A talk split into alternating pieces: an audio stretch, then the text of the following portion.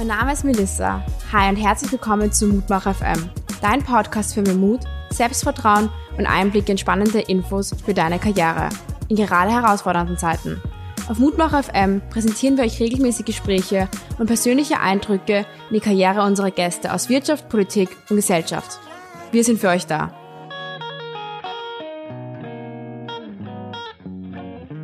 Hallo und herzlich willkommen bei Mutmach FM.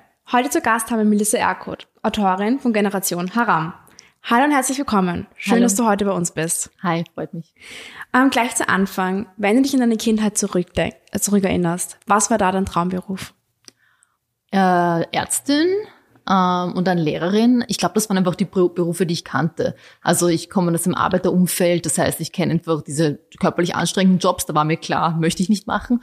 Und die, die man so vorgelebt bekommt, ist halt Ärztin und Lehrerin. Und sonst hatte ich nicht so die, das Wissen, was gibt's noch alles. Wusste zum Beispiel gar nicht, dass es Journalistinnen gibt, was das ist und dass Menschen wie ich das sein können. Und jetzt ist eigentlich ja das auch mein Traumberuf.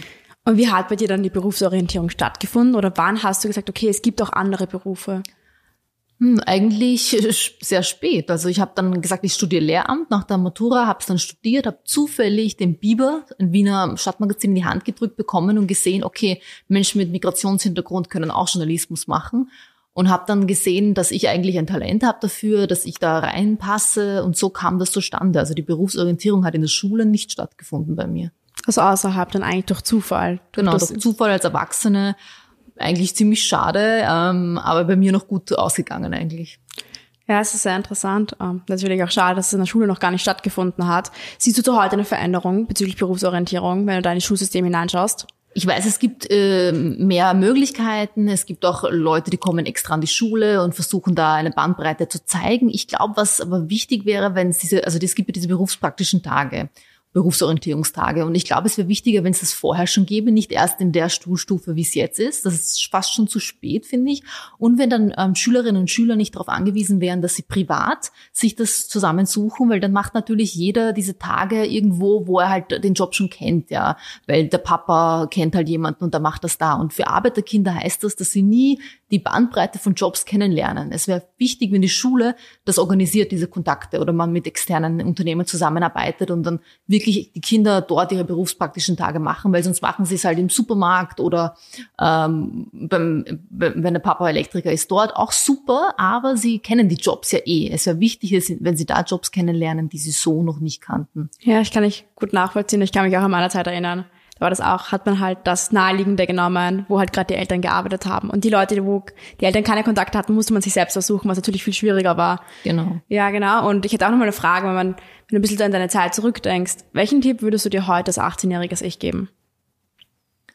Ähm, als 18-Jährige, ich habe eigentlich eh viel richtig gemacht. Also ähm, ich würde einfach, glaube ich, sagen, sei einfach äh, noch selbstbewusster ähm, und glaub nicht, dass du weniger, nur weil du irgendwie keine Akademikereltern hast und einen Migrationshintergrund hast, dass du weniger wert bist.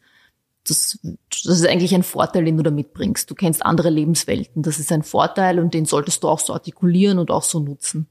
Hm, Wodurch hast du das Gefühl bekommen, dass es, dass es weniger wertet oder dass du es nicht schaffen könntest oder vielleicht doch auch schaffen könntest?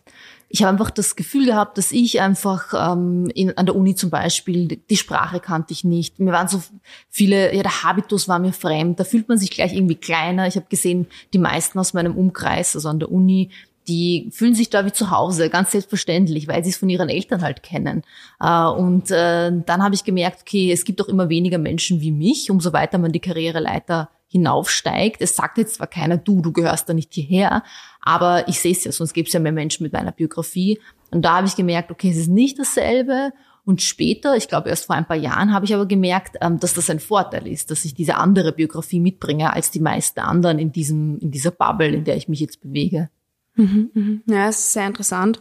Ich hätte doch gleich mal eine Frage. Ich meine, durch, durch die Corona-Krise hat das ja eigentlich auch viele Nachteile für Kinder gebracht, die aus Bildungsfernschichten ist. Viele wurden nicht einmal erreicht, weil die technische Ausstattung da gefehlt hat. Welche Maßnahmen hätte man früher treffen können? Ich glaube, die digitale Grundausstattung, da merken wir jetzt, dass die Laptops noch immer nicht angekommen sind, noch immer nicht alle, die wurden versprochen. Ähm, wir merken, dass die viele Kinder und Jugendliche, obwohl sie Digital Natives sind, sich nicht gut genug auskennen. Wirklich so Basiswissen, wie schicke ich eine E-Mail oder Tastenkombinationen, Steuerung C, Steuerung V, das kennen sie nicht. Ja, Und da hätten wir in der Schule von null auf ihnen alles beibringen sollen. Und wir haben, glaube ich, alle gemerkt, dass sich Schule darauf verlässt, dass jedes Kind daheim einen eigenen Schreibtisch hat, Computer, Internet und Eltern, die einen erinnern, mach, mach die Schulaufgaben oder die sogar helfen können. Fakt ist aber, das bringen die meisten Kinder nicht, nicht mit. Und die scheitern dann irgendwann im Laufe dieses, ihres Bildungswegs, weil die Schule das sehr wohl voraussetzt. Mhm, mh. Hat sich zu der ersten, also wir hatten den ersten Lockdown ja im März gehabt, hat sich da etwas verändert zum jetzigen Lockdown, wo wir eigentlich wieder vor der gleichen Situation gestanden sind, die Schulen machen zu? Haben wir daraus gelernt? Mm, die Bildungspolitik wenig, aber die einzelnen Akteurinnen und Akteure sehr viel. Also es sind wieder die einzelnen engagierten, tollen Pädagoginnen und Pädagogen, die dazugelernt haben, die jetzt Unterricht nach Stundenplan machen, trotz Distance Learning, ähm, die wirklich jetzt die Schülerinnen abholen, die dafür gesorgt haben, dass alle ihre Schülerinnen Devices haben. Also da hat man dazugelernt, glaube ich. Jetzt geht's ja wieder in den Präsenzunterricht für viele. Ähm, sicherer ist die Schule jetzt nicht geworden. Also was, was die Ansteckungsgefahr angeht, das sehen, da sehen wir, da haben wir offensichtlich nicht viel mitgenommen. Was hätten wir jetzt anders machen können, dass es sicherer geworden wäre? Ich meine, da sagen Experten, man bräuchte Luftfilteranlagen, vielleicht unterrichten in anderen Räumen, in kleineren Gruppen. Ähm, das sind so Dinge, wo, wo man sich schon zurecht fragt, okay, die letzten Monate, wir sind jetzt im, keine Ahnung, zehnten Monat der Pandemie, äh, man hätte sich jetzt schon was überlegen können. Wir haben ein sehr teures Bildungssystem. Es geht nicht darum, dass wir jetzt kein Geld haben, äh, sondern irgendwie wird es halt nicht richtig äh, eingesetzt. Mhm, mhm. ja, verstehe ich. Ich meine, denkst du, hat diese Krise jetzt auch was Positives ähm, für das Bildungssystem gebracht, auch im Hinblick auf die Zukunft? Man hat auch vielleicht Covid als Katalysator für Digitalisierung in den Schulen gesehen. Wie siehst du das in der Zukunft? Ich habe mitbekommen, dass viele Pädagoginnen und Pädagogen gesagt haben, vor allem die introvertierten Schülerinnen und Schüler haben sich getraut, im Distance Learning im Chat äh, offener zu sein, Fragen im Chat zu stellen oder eben mit in, durch die eins zu eins Betreuung per Zoom mit der Lehrerin sind sie, nach, äh, sind sie ein bisschen aufgeblüht. Und das finde ich ist eigentlich was Schönes, weil wir haben mitbekommen, dass Mitarbeiter in der Schule immer, das sind die, die halt viel aufzeigen. Aber was ist mit den introvertierten Kindern? Ähm, vielleicht kann man sich das im Präsenzunterricht irgendwie mitnehmen, dass man da auch sowas anbietet, dass sie halt, die sich nicht so aufzeigen trauen, trotzdem die Möglichkeit kriegen, mitzuarbeiten. Mhm. Wie glaubst du, sieht das nach der Krise aus? Wird die Digitalisierung weiter behalten, ausgebaut oder glaubst du, haben wir dann wieder Stillstand? Ich glaube schon, weil jetzt ist wirklich der Druck von überall. Ähm, jetzt hat das halt jeder mitbekommen, wie wichtig das wäre. Der mediale Druck ist da. Die einzelnen Akteurinnen sagen, wir spielen da nicht nur mit. Ja, also ich wurde per viel, also per Zoom viel in die Schulklassen zugeschalten und habe gesehen, wie schlecht das Internet ist an den Standorten. 2020, ja. Also das glaube ich, das ist jetzt, wird also höchste Zeit, dass man da die Schulen fitter macht. Ähm, nur, es muss uns klar sein, das ist nicht die Lösung des Problems. Also es kann auch passieren, dass wir jetzt alle digital super ausgestattet sind und dass die so, äh, so, sozioökonomisch schwächeren Kinder trotzdem die Leidtragenden bleiben. Weil wir setzen dann wieder Dinge voraus, ja, jeder weiß, wie man mit diesem Tablet umgehen muss und so weiter, aber das stimmt halt nicht. Was müssen wir zusätzlich tun, dass die nicht zurückbleiben wieder? Ja, dass wir einfach diesen Grundkurs ihnen bieten, dass wir nicht denken, okay, die kennen sich eh aus, die sind halt eh immer auf Instagram und WhatsApp, das, hat, das eine hat nichts mit dem anderen zu tun, dass wir nicht davon ausgehen, dass die Eltern diese Laptops beschaffen müssen oder einen Selbstbehalt zahlen müssen. Das können sich viele nicht vorstellen, aber auch 300 Euro sind viel Geld für Familien, die nicht viel Geld haben, die mehrere Kinder haben. Und oft ist es so aber, dass man trotz diese, ja, dass es zu einer Schule zur Verfügung gestellt wird, die Familien Geld dazu zahlen müssen. Und das sollten wir nicht voraussetzen. Mhm, mhm. Ja, das finde ich sehr wichtig.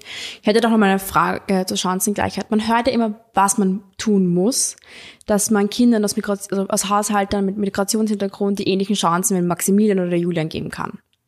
Aber was kann ich als Individuum tun? Was kann eine einzelne Person tun? Weil ja, man hört immer, was man, was getan werden muss. Aber was wird getan und was kann auch eine einzelne Person tun? Es kommt darauf an, in welchem Kontext diese Person arbeitet und sich bewegt, ob du jetzt Studentin bist, Lehrerin, Unternehmer. Ähm, wenn du Unternehmer bist, schau dir mal an, welche, welche Menschen stellst du ein. Äh, wie divers ist dein Team? Wie divers sind die Personen, die die Führung haben in dem Team? Also das sind so Dinge, die einzelne Menschen machen können. Eltern können sich anschauen, ähm, was lese ich mit meinem Kind? Ja, sind die Protagonisten immer weiß und heißen Anna?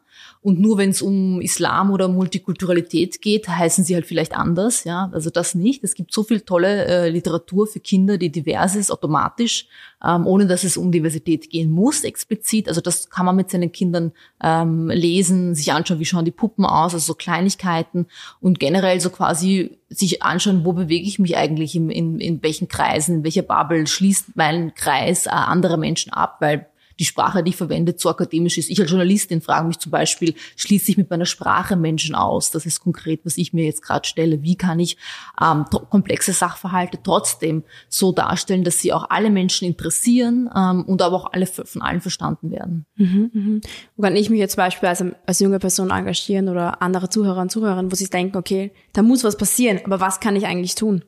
Wir wissen zum Beispiel, dass äh, bei erfolgreichen Migrationsbiografien oder was heißt Migrationsbiografien, also Aufsteigerbiografien, äh, spielt oft eine Person eine Rolle im Leben dieser Menschen.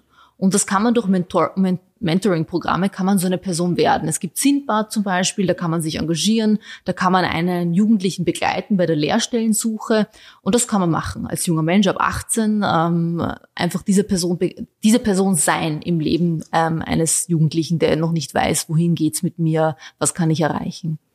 Ja, Sindbad ist ein gutes Stichwort. Ich glaube, das können sich auch hoffentlich Zuhörer und Zuhörerinnen mitnehmen. Da bin ich auch schon oft drauf gestoßen und definitiv, glaube ich, eine gute Möglichkeit, sich zu engagieren und da etwas mitzugeben und Impact zu generieren. Ich würde auch mal gerne auf dein Buch zurückgehen. Du hast erzählt im Laufe deiner Zeit, auch noch während du jung, sehr jung warst, hast du manchmal Wörter deutlich beschreiben können, hast den Begriff nicht gekannt und hat ein ohnmächtiges Gefühl gegeben. Wie bist du in diesen Situationen umgegangen mit dir selbst?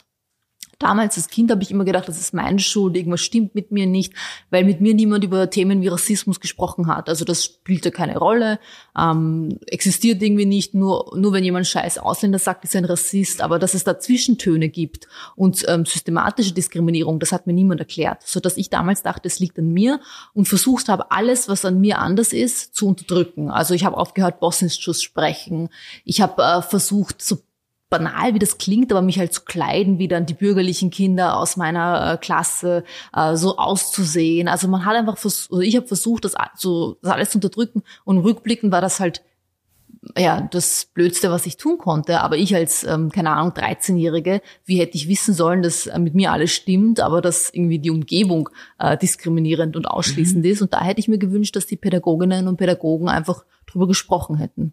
Mhm, mhm. Wie wurde da mit dir umgegangen? Haben da, wie war deine Lehrerin in diesem Fall? Wurde mit dir darüber gesprochen? Ja, ich war halt in einer Schule mit sehr wenig Migrationsanteil. Also ich war lange immer die einzige Migrantin in der Klasse. Es waren sehr viele bürgerliche Akademikerkinder da. Und da hat man das Gefühl, dann haben viele wahrscheinlich gedacht, ach, wir müssen nicht drüber sprechen, weil wir, wir haben keine Ausländer, außer die Melissa. Und ich denke mir, gerade an solchen Schulen muss man drüber sprechen, weil das sind auch Menschen, die, ohne dass sie wissen, äh, diskriminieren. Also mir wurde zum Beispiel mal ein Wörterbuch auf den Platz gelegt, weil ich ähm, in der Pause Bosnisch gesprochen hatte, ja, obwohl ich äh, eine der Besten im Deutsch, in Deutsch war, ja. Aber es war so, so ein Signal, für dein Bosnisch ist kein Platz hier. Und da hat keine, die Pädagogin hat das mitbekommen, aber sie hat das nicht zum Thema gemacht. Es war ja, glaube ich, unangenehm. Und das sind alles sicher keine Rassistinnen und Rassisten gewesen. Ich sehe ja jetzt, was aus äh, meinen Klassenkollegen geworden ist. Also das sind, die haben jetzt auch teilweise SozialarbeiterInnen-Jobs und, und ich sehe ja so welche politische Richtung und auf keinen Fall jetzt rechts zu verorten. Trotzdem diskriminieren Menschen. Auch Linke können diskriminieren. Also das hat nichts mit Politik zu tun. Das Wichtige ist, dass man begreift, ähm, dass wir alle ja, dass wir alles Diskriminierung auch internalisiert haben und dass wir nicht gleich sagen, boah, ich doch nicht, ich bin doch keine Rassistin, wenn mir ein, ein Betroffener sagt, das war nicht okay. Und da, das ist auch so vielleicht zu deiner äh, Frage von vorhin auch so etwas, was alle machen können. Betroffenen zuhören und nicht gleich sagen, übertreiben nicht, das ist doch kein Rassismus, du bildest dir das ein, ähm, na schau, wir haben doch eh die Melissa im Team, also sind wir divers. Das ist nicht Diversität, wenn man eine Person aufzählen kann, die man im Team hat, die Migrationshintergrund hat. Mhm, mh. Ja, sehr interessant. Hast du da früher eine Methode oder heute auch eine Methode für dich gefunden, damit umzugehen? Oder auch, wo du gesagt hast, okay, dir hat die, die Begrifflichkeit gefehlt, dir das Wort gefehlt. Wie hast du dich denn ausgedrückt? Ja, das, das, diesen Tipp äh, möchte ich nicht an andere mitgeben. Ich habe es halt übertrieben und das Deutschwörterbuch auswendig gelernt und wollte einfach nicht, dass mir irgendwer dann sagen kann, äh, du, du verstehst das nicht oder vielleicht kennst du das nicht. Ähm, und jetzt aber bin ich halt einfach laut. Also ich weiß, ähm, ich schäme mich nicht für irgendwie meine Biografie oder glaube, dass es an mir liegt. Ich habe erkannt, okay, das stimmt nicht. Und jetzt bin ich halt einfach laut und erzähle allen, äh, die es hören oder nicht hören wollen, was falsch läuft in Österreich. Weil ich mich auch als Österreicherin sehe und auch das genauso das Recht habe, dieses Land und seine Politik zu kritisieren und seine Menschen. Und auch wenn viele glauben, dass mir das nicht zusteht und mir dann sagen, geh doch zurück nach Bosnien, wenn es dir nicht passt, lasse ich das halt nicht mehr zu. Also ich glaube, mhm. ich habe mich einfach viel auch in diesem Bereich weitergebildet, lese viele Bücher von Betroffenen. Ähm, wir haben jetzt tolle Literatur, Alice Hasters und so weiter, also auch auf Deutsch, ähm, wo man einfach dazulernen kann, wo keiner mehr sagen kann, das wusste ich nicht und äh, boah, gibt's echt Diskriminierung. Also in Österreich ist man ja so, dass wir noch immer sagen, boah, gibt's echt Rassismus bei uns?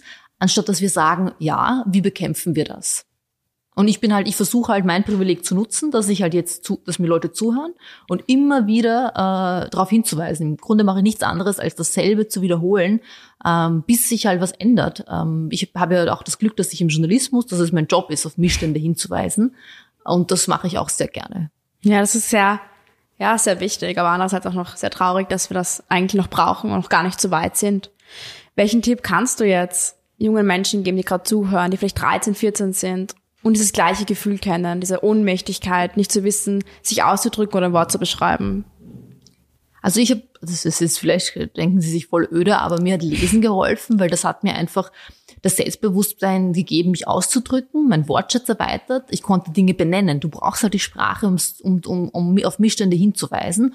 Und ich habe neue Lebensrealitäten kennengelernt, die mir halt mit meiner Biografie sonst verschlossen geblieben wären.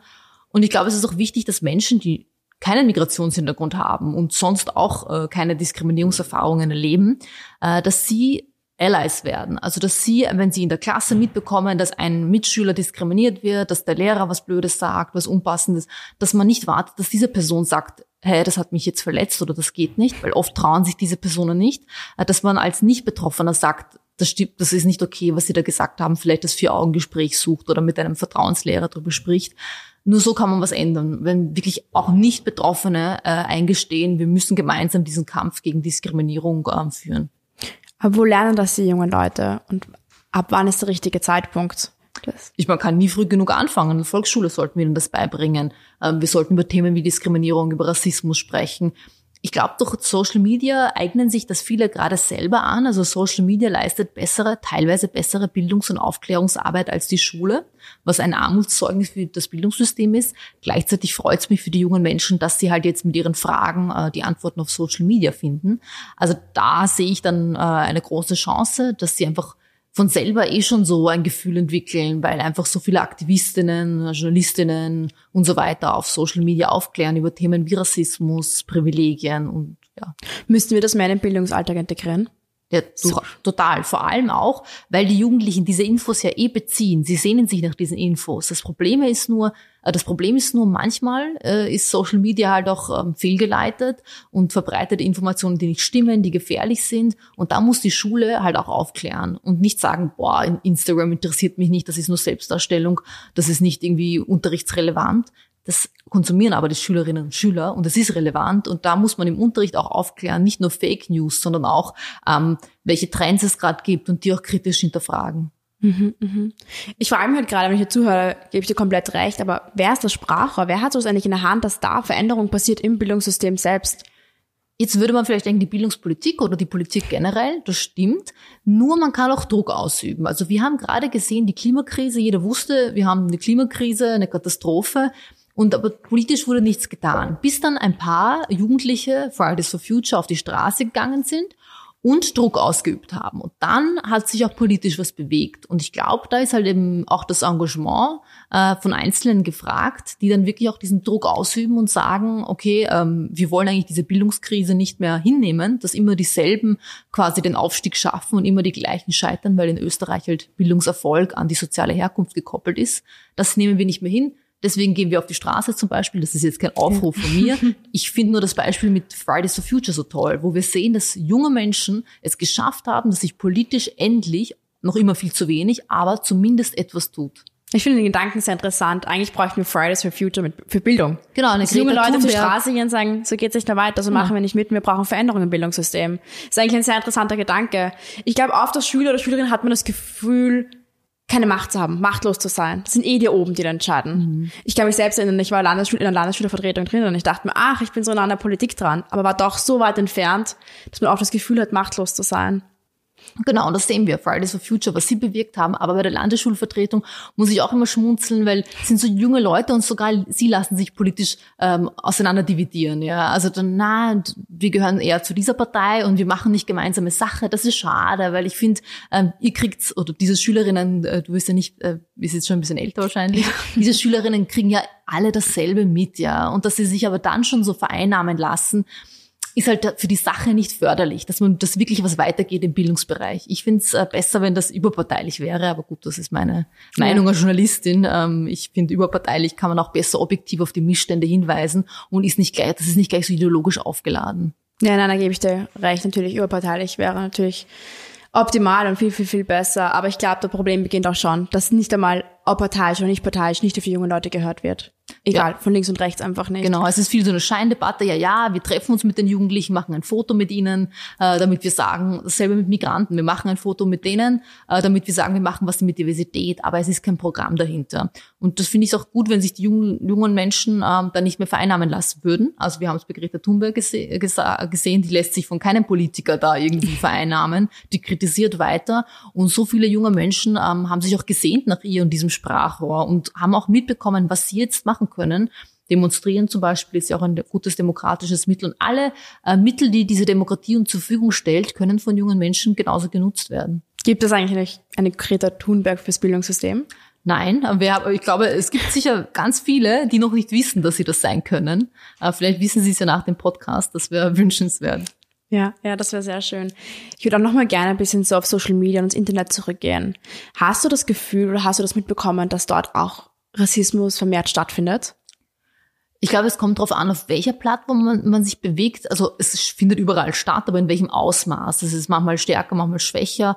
Ähm, aber ja, also von angefangen, dass ich es persönlich mitkriege, weil mir Menschen einfach diskriminierende Nachrichten auf Twitter oder Instagram oder Facebook schreiben, bis hin halt ganze Accounts, die einfach nur ähm, Menschen in eine Schublade stecken und diskriminieren. Also total findet statt. Aber ich würde jetzt nicht sagen, stärker oder schwächer als in anderen Bereichen der Gesellschaft. Es, es spiegelt einfach gut die Gesellschaft ab und die ist rassistisch. Also wir, wir, wir alle haben Rassismen internalisiert und nur wenn wir uns das eingestehen, können wir was ändern. Aber wir sagen halt die ganze Zeit, na übertreiben übertreiben nicht. Und wenn ich halt sage, zum Beispiel eben, wir leben in einer rassistischen Gesellschaft, oh, ja, wie kann sie das sagen? Aber ich, ich finde über, also jeder Betroffene äh, lacht, weil für uns ist das nichts Neues. Das war für uns Alltag und wir sind halt verwundert, dass das für die Mehrheitsgesellschaft schon so eine Überraschung ist, das zu hören.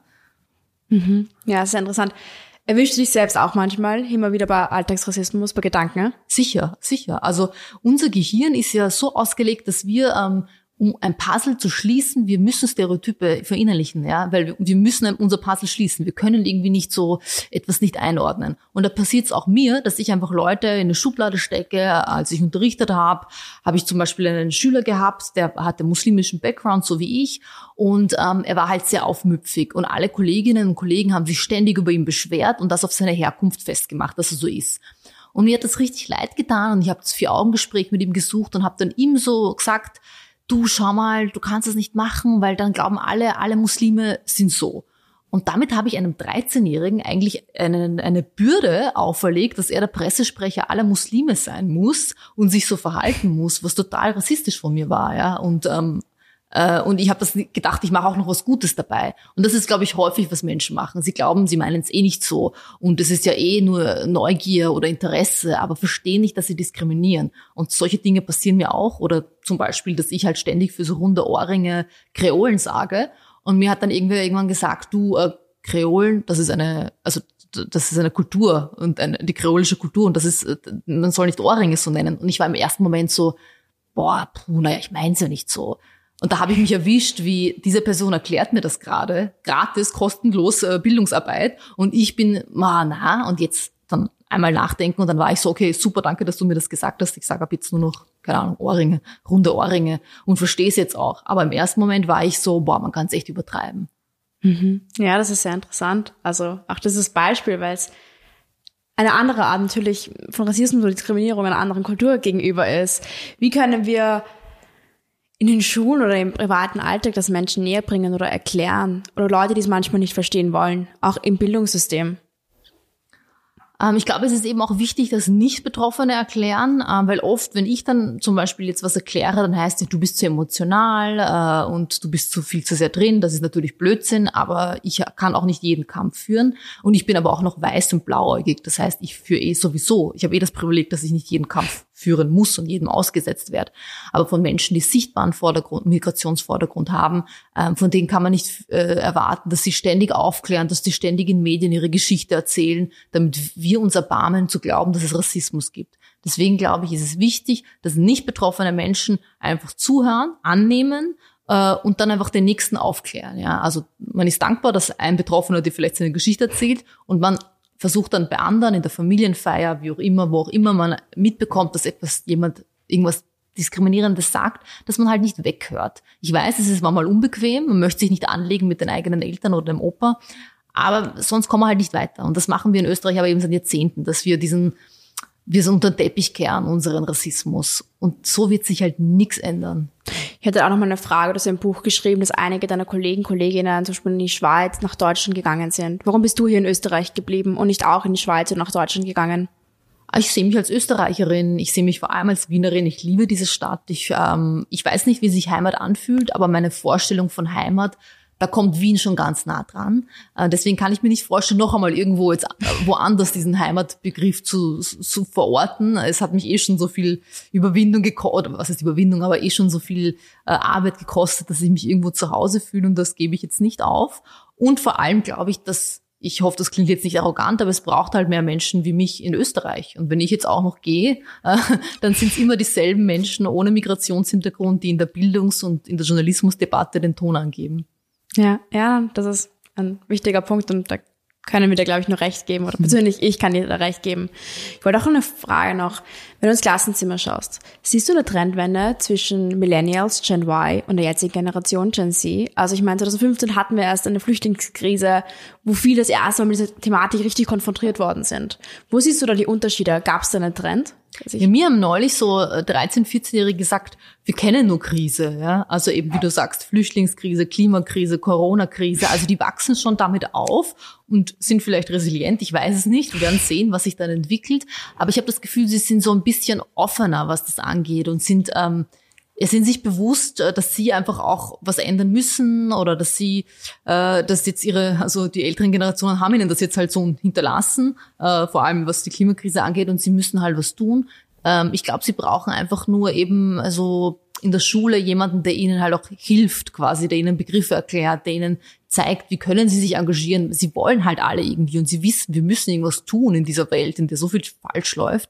Ähm, aber sie wissen nicht ganz wie. Und dann könnte die Schule, weil alle müssen durch die Schule, durch die Pflichtschulzeit. Deswegen ist es ein super Ort, um die Leute zu erreichen. Und die muss so Rahmenbedingungen geben, damit man sich, damit die, diese Schülerinnen, die nur Krise kennen, Sicherheit erfahren. Mhm. Ja, ist ein sehr interessanter Punkt. Aber wir sagen immer, man muss das tun, man könnte das tun. Das ist ja auch eigentlich immer in der Zukunft gesprochen. Was können wir jetzt tun, wenn jetzt junge Leute zuhören? Wie können sie sich weiterbilden? Was können sie tun? Was könnten sie in der Schule tun? Aber was, wo können sie private Informationen holen? Weil sie brauchen auch jetzt die Unterstützung mhm. und die Hilfe, die vielleicht noch nicht von der Schule oder vom Elternhaus aus kommt. Ja, die, die zuhören, machen ja schon was. Die hören zumindest so Podcasts an und informieren sich im Internet. Ich glaube, da, da beneide ich sie um dieses Tool. Das hatte ich in meiner Jugend nicht, dass ich einfach auf gratis Aufklärungsarbeit auf YouTube oder Instagram zugreifen konnte. Aber ich, ich würde auch sagen, ähm, fordert Bildung ein, auch von euren Lehrerinnen und Lehrern. Ähm, geht in die Schule und sagt, Frau Professor oder Herr Lehrer, ich habe das gelesen auf Instagram, ich möchte, dass Sie mir das noch einmal auch aufarbeiten mit uns. Ja, fordert das ein. Das ist euer Recht. Ich glaube, auch Lehrerinnen würden sich auch freuen, wenn Schülerinnen mehr mitgestalten. Wir wollen alle, dass sie dann selbstbestimmte Wesen werden, die irgendwann wählen. Aber dann glauben wir, sie müssen uns noch fragen, ob sie auf Toilette gehen, ja, und dürfen nicht mitbestimmen, welche Inhalte sie im Unterricht ähm, konsumieren. Und ich glaube auch die jungen Lehrerinnen oder die jung gebliebenen Lehrerinnen, ähm, die freuen sich drüber. Und die freuen sich, wenn Schülerinnen Initiative zeigen und sagen, ich möchte jetzt äh, nicht zum hundertsten Mal in Geschichte über die Habsburger nur lernen, sondern auch über die Kolonialgeschichte von Österreich zum Beispiel. Ja, Dass Österreich auch Bestrebungen hatte, aber nicht mächtig genug war, äh, da was zu machen. Also solche Dinge, Rassismus, ja, nicht nur Black Lives Matter, sondern was ist auch in Österreich damit? Das einfordern auch im Geschichteunterricht, im Deutschunterricht. Und da kann man auch mal auf die Habsburger zum hundertsten Mal verzichten. Ja, Das ist sehr interessant. Siehst du den Unterschied so auch bei den Lehrern Lehrerinnen von den Generationen, bei jüngeren Lehrerinnen und vielleicht schon Lehrerinnen, die in einer älteren Generation, Elterngeneration entsprechend sind? Ich glaube, es ist gar nicht so eine Altersfrage. Es gibt viele Kolleginnen, die sind schon 40 Jahre im Job und sind immer wieder äh, bereit, irgendwie dazuzulernen und äh, benutzen auch irgendwie, ja, verbinden ihre Erfahrung mit neuen Inhalten. Das ist ja auch super spannend für Schülerinnen, wenn sie da eine Lehrerin haben, die Geschichten erzählen kann, weil sie halt einfach schon länger auf dieser Welt ist. Ja, das klingt jetzt blöd, aber die Menschen, die halt äh, schon länger leben, haben auch mehr Anekdoten, mehr Lebenserfahrung. Aber äh, es ist blöd, wenn man halt dann irgendwann sagt, nach zehn Jahren Unterricht, gut, ich habe jetzt alles gemacht, ich mache jetzt nur noch dasselbe wie die letzten zehn Jahre. Und da sehe ich, dass die jungen Lehrerinnen, also die die neu in den Job kommen, dass die halt merken, die können das ja nicht, die können sich nicht verlassen auf zehn Jahre. Das, hat, die haben, das haben sie nicht mit. Deswegen sind die irgendwie be gerade bereit, auch mehr zu lernen und fordern aber gleichzeitig auch eine bessere Lehrerinnenausbildung ein, mhm. weil die Lehrerinnenausbildung ist halt wirklich was das angeht, was Jugendliche in der Schule brauchen, halt echt noch sehr veraltet. Okay, das ist sehr interessant. Also was, was gehört da dazu, wenn du sagst, sehr veraltet? Ja, die Inhalte sind einfach ausgelegt auf Menschen, die wir so nicht mehr antreffen im Klassenzimmer. Also nur auf Annas und Pauls, die aus Akademikerfamilien kommen. Das ist nicht unsere Klasse. Wie gehe ich mit sozialer Ungleichheit um, mit Diskriminierung um? Wie gehe ich mit einer Klasse um, wo mich die Jugendlichen, obwohl sie hier geboren und aufgewachsen sind, nicht verstehen, weil das Deutsch halt noch nicht gut genug ist? Wie, ähm, wie gehe ich damit um, wenn daheim Probleme sind bei den, bei den Kindern? Muss ich das ausgleichen? Wem melde ich das? Das sind so ganz kleine Dinge, wo man sich wünscht, das hätte mir doch die LehrerInnen-Ausbildung beibringen sollen. Ich konnte zum Beispiel keinen einzigen Inhalt aus meinem Studium im Klassenzimmer als Lehrerin gebrauchen. Wo hast du es dann gelernt? Oder einfach im, ich habe lange Jahre ein Schulprojekt geleitet von Biber, da habe ich viel mitgenommen und einfach selber durch die Jugendlichen von ihnen gelernt, dann durch von anderen Kolleginnen gelernt, äh, mich ausgetauscht. Aber die Uni, also die hat mir echt viel, ich kann vielleicht mittelhochdeutsche Texte übersetzen, aber im Klassenzimmer hat mir das echt nichts gebracht. Ja, ja, es ist interessant, aber auch schade zugleich. Über die letzten Jahre wurde auch sehr viel dich dafür eingesetzt, dass gekämpft hast für eine Chancengerechtigkeit. Wo hast du den Ausgleich gefunden? Was hast du getan, um auch mal abschalten zu können und dir was Gutes zu tun?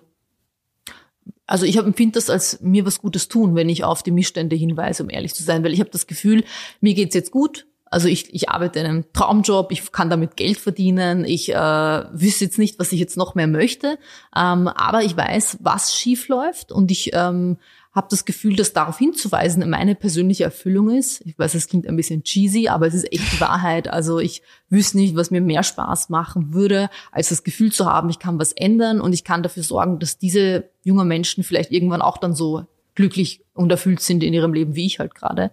Ähm, aber ich mache auch Yoga. Ich hab, ja. Wenn du darauf hinaus wolltest. Ja, das glaube ich, auch und sehr, ich lese sehr auch sehr gerne, ja. Ja, oder so meine früher, ähm, was hast du da zum Ausgleich gemacht? Hast du da auch einfach immer, war dein Lesen ein Rückzugsort, weil du schon öfters erwähnt hast, oder hast du auch etwas anderes gemacht, um dir Kraft und Energie zu holen, wenn es vielleicht einfach mal schwer war? Als wann, wann meinst du früher? Als junger Gegen Mensch? Schule, Schulende, Mhm. Studium. Ja, genau. Lesen, ähm, einfach auch mit Leuten kommunizieren, also auch über so wichtige Themen, nicht so oberflächliche Gespräche, das hat mich nie interessiert, sondern einfach eben so ein Safe Space haben mit Leuten, die auch Diskriminierung erleben und da einfach sich auszutauschen. Das hat mir immer urviel gegeben. Also man denkt vielleicht, das ist dann nur Jammern untereinander, aber es ist echt so viel Empowerment zu merken, okay, andere leben das auch. Ähm, das sind ihre Strategien, wie sie damit umgehen. Also das war so ein, ein, ein guter Ausgleich für mich. Ja. Und Bücher auch zu solchen Themen. Also eben so äh, Klassenfragen und Herkunft und so. Also das hat mir dann auch noch viele neue Blickwinkel äh, gezeigt. Mhm. Ja, das ist sehr interessant, sich auch mit Leuten auszutauschen, die ähnliche Schicksalsschläge haben und da sich zu ermutigen. Wir kommen jetzt auch langsam schon im Ende zu und ich würde dich gerne zum Schluss nochmal für mutmachende Worte bitten, für junge Leute, die uns heute zuhören, die vielleicht selbst ähnliche Schicksalsschläge haben, Rassismus im Klassenzimmer oder auch in der Arbeit erfahren haben oder für Personen, die in deren Umfeld sind. Ich glaube, dass ihr wisst, dass ihr was ändern könnt. Also ihr merkt, äh, dass Gleichaltrige auf Instagram, auf YouTube äh, ihre Stimme nutzen. Also ihr habt so viele Form- Formate, wo ihr was ändern könnt. Äh, keine Generation hat es geschafft, wie ihr, da auf die Straße zu gehen und auf die Klimakrise hinzuweisen. Das haben Erwachsene äh, mich eingeschlossen versucht und nicht geschafft. Also ich glaube, ihr, ihr lernt gerade, dass ihr eure Stimme nutzen könnt und ähm, seid auf dem richtigen Weg, äh, dürft ihr euch einfach nicht abbringen lassen. Also es kommen oft dann, äh, es kann einem halt oft nicht schnell, schnell genug gehen, das kenne ich. Also man möchte dann, dass sich gleich was ändert. Äh, die Politik ist viel zu starr, ähm, als dass sich gleich was ändert, aber einfach halt dranbleiben und weiter Druck ausüben und weiter ähm, die Stimme irgendwie laut sein, auch für die, die vielleicht gerade noch ihre Stimme nicht gefunden haben, äh, bis sie sie halt auch gefunden haben. Und dann, glaube ich, kann man uns und euch alle nicht überhören.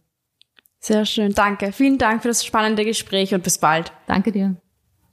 Der Mutmacher FM Podcast wurde euch präsentiert von Watcher Du und der Standard.